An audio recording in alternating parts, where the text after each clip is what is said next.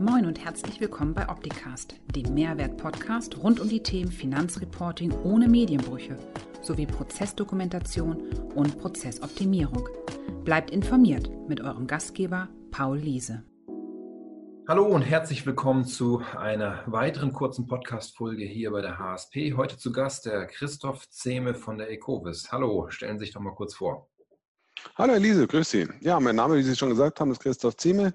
Ich bin Vorstand in der EQS Europe AG und da verantwortlich für alle IT-Themen. Ja, das war auch der Punkt, der uns zusammengebracht hat, als es um, ich sag mal, das gesamte Thema der Verfahrensdokumentation ging. Und wir haben hier so ein paar Fragestellungen, mit denen wir uns jetzt die nächsten Minuten beschäftigen wollen. Die erste Frage war, was war die Ausgangsposition bei der ECOVIS zu dem Thema? Naja, das Thema Verfahrensdokumentation ist ja kein neues Thema. Die Unternehmen müssen eine Verfahrensdokumentation erstellen. Das wissen unsere Mandanten. Die fachliche Information haben sie von uns bekommen. Ähm, die Pflicht besteht ja seit 2015, seit der Überarbeitung der Grundsätze der ordnungsgemäßen Buchführung in elektronischer Form. Viel komplizierter und viel spröder im Gesamten, abgekürzt als GOBD, so kennen sie die meisten. Ähm, wir haben aber gemerkt, dass unsere Mandanten mit diesem Thema eine Unterstützung brauchen. Denn alleine mit der Pflicht, eine Verfahrensdokumentation zu erstellen, können und wollen wir unsere Mandanten nicht alleine lassen. Und deswegen haben wir geschaut, was können wir machen, um unsere Mandanten, die Unternehmer, dabei zu unterstützen. Mhm. Ja, verstehe. Und welche Ziele verfolgt die Ecovis bei den Mandanten außerhalb der reinen Unterstützung bei der Verfahrensdokumentation? Die Verfahrensdokumentation an sich ist ja, wie ich schon gesagt habe, die gesetzliche Verpflichtung.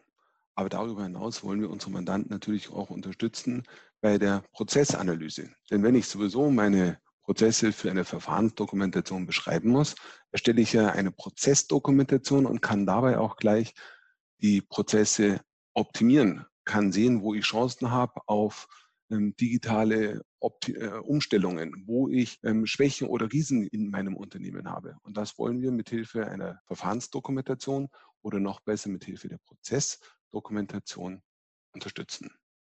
Mhm.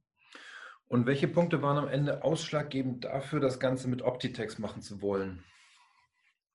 Ja, wir haben uns auf die Suche gemacht und den Markt analysiert, mit welcher Software wir hier optimal zusammenarbeiten könnten. Uns war es wichtig, dass wir eine Schnittstelle in unser Produktivsystem haben und noch wichtiger, eine Schnittstelle in unsere eigene Mandantenplattform, das Ecovis Online.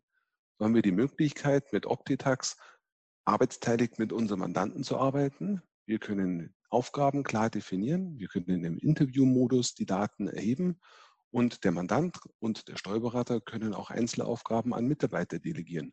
So können wir in einem arbeitsteiligen Prozess sehr effizient eine Verfahrensdokumentation erstellen. Und mit Hilfe der Versionierung können wir auch in den Folgejahren immer leicht die bestehenden Daten übernehmen und dafür sorgen, dass wir nicht nur eine Stichpunktbetrachtung machen, sondern auch über die Zeit eine optimale Dokumentation der Prozesse und Verfahren im Unternehmen haben. Mhm. Jetzt ist ja so, dass das Thema Verfahrensdokumentation nicht neu ist. Sie sagten das gerade, seit 2015 gibt es das Thema und ich kann mir vorstellen, dass in einigen Kanzleien Ihrer Gruppe punktuell das Thema Verfahrensdokumentation schon bereits bespielt wurde, bevor man sich dann auf die Suche nach einer Lösung begeben hat. Was sind aus Ihrer Sicht die Vorteile oder was ändert sich in der Herangehensweise zu vorher, bevor man mit Optitex und jetzt mit Optitex arbeitet? Ja, durch die Arbeit mit Optitex erwarten wir tatsächlich eine wesentlich effizientere Arbeitsweise bei der Erstellung und besonders auch bei der Pflege der Prozessdokumentationen. Denn gerade im Unterschied zur Erstellung mit dem klassischen Textverarbeitungsprogramm habe ich eine Vollständigkeit gewährleistet durch die einzelnen Module in Optitax und am Ende hat der Mandant eine Verfahrensdokumentation, wie es im Buche steht. Hm. Ja, und halt auch eine Gesamtdokumentation seiner Prozesse und bekommt den Mehrwert ähm, präsentiert, was er besser oder anders machen kann bei sich im Unternehmen, was digitale Arbeitsweise und dergleichen betrifft. Ja, er kann mit der Hilfe der Verfahrensdokumentation auch aufsetzen in Richtung eines Text-Compliance-Systems. Oder er kann auch für sein eigenes internes Kontrollsystem die ganzen Prozesse beschreiben. Und wir können als Ecovis ähm, bei der gesamten äh, Prozess unterstützen durch das gebündelte Wissen der Professionen der Steuerberatung, der Wirtschaftsprüfer, der Rechtsanwälte und auch natürlich der Unternehmensberater. Mhm.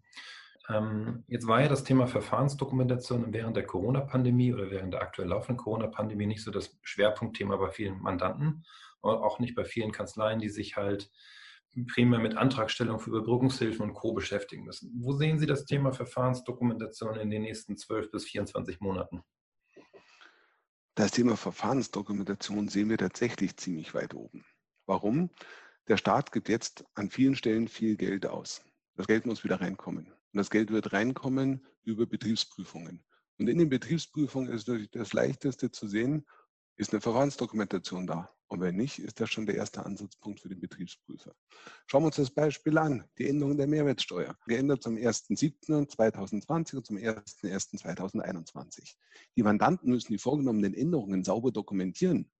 Der Betriebsprüfer wird genau schauen, wie war die Kassenprogrammierung, was wurde in Haupt- und Nebensystemen wie geändert, was wurde nachvollziehbar aufbewahrt. Und das Ganze ist am einfachsten in der Verfahrensdokumentation zu finden. Und wenn die nicht vorliegt, ist das die Chance für den Betriebsprüfer, sich das Geld leicht aus der Betriebsprüfung zu holen. Hm. Und der Ansatz von Ihren Kanzleien, gehen Sie aktiv auf die Mandanten zu und weisen darauf hin und bieten das Thema an? Oder sagen Sie, die sollen erstmal in den Brunnen fallen, mit der Prüfungsanordnung dastehen und dann auf Sie zukommen? Nein, dadurch, dass wir als ähm, Serviceabteilung in der Zentrale diese Software jetzt allen unseren Kanzleien zur Verfügung stellen können, denken wir schon, dass wir mit Start des neuen Jahres auch auf unsere Mandanten wieder zugehen werden, um darauf hinzuweisen, dass wir jetzt noch besser sie bei der Erstellung der Verfahrensdokumentation unterstützen können als vorher. Denn natürlich wollen wir unsere Mandanten dort den optimalen Unterstützungsmöglichkeiten anbieten. Hm. Wir wollen ja die Mandanten weder alleine lassen, im Regen stehen lassen, noch irgendwo, ähm, wie haben Sie es gesagt, in den Brunnen fallen lassen. Nein, äh, verbranntes Kind hilft uns überhaupt nicht. Wir müssen schauen, dass unsere Mandanten auf die drohenden Gefahren ähm, vorbereitet sind. Ja, und ich denke, gepaart mit dem Vorteil für den Unternehmer, dass er nicht nur ein Dokument für einen Prüfer bekommt, sondern auch für sich selbst Prozesse optimiert bekommt, beziehungsweise Möglichkeiten aufgezeigt bekommt. Weil das ist auch das, was ich immer wieder feststelle bei den Beratern. Ein Steuerberater oder ein Wirtschaftsprüfer hat ja kein Interesse, seine Software zur Prozessoptimierung beim Mandanten zu platzieren, was Unternehmensberater oder IT-Softwarehäuser, die mit solchen Themen unterwegs sind, eher doch als persönliches Interesse noch am Ende verkaufen wollen. Und deswegen sehe ich es so, dass der Steuerberater neutral ist und deswegen auch ein ganz anderes Standing beim Unternehmer hat, wenn man sich Prozesse anschaut, optimieren möchte.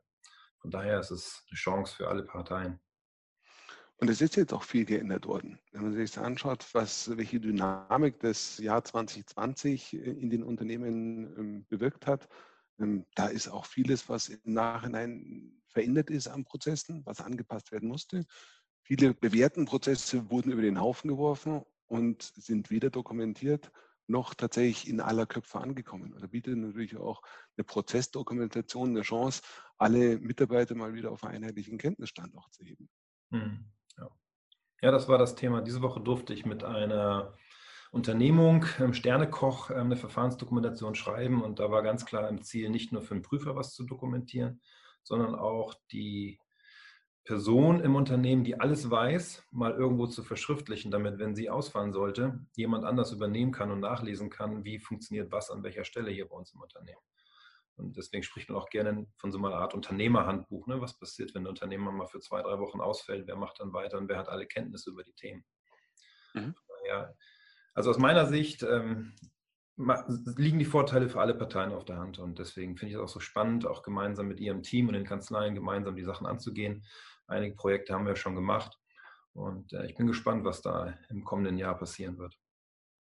Wir freuen uns auch drauf, das gemeinsam mit Ihnen und Ihrem Team zu erleben und richtig durchzustarten in 2021. So machen wir das. Vielen Dank für Ihre Zeit und Ihre Informationen. Und allen, die zugeschaut oder zugehört haben, wünschen wir alles Gute und bis zum nächsten Mal. Ciao aus Hamburg und München, oder? Jawohl, wiederhören. Tschüss. Das war Opticast. Ich hoffe, es hat Ihnen gefallen.